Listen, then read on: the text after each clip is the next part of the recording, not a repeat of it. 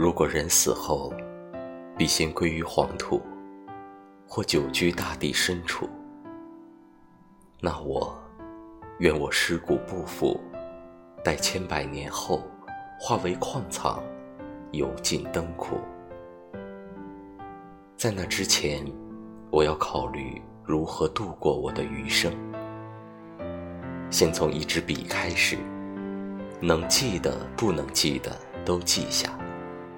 让它代替我的脑子去存录，然后再自一个屋子过渡，把喜欢的人娶进门每天为了柴米油盐，在工作与家庭之间循环往复。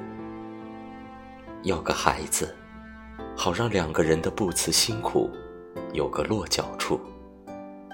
最后，择一棵老树，拄着拐杖。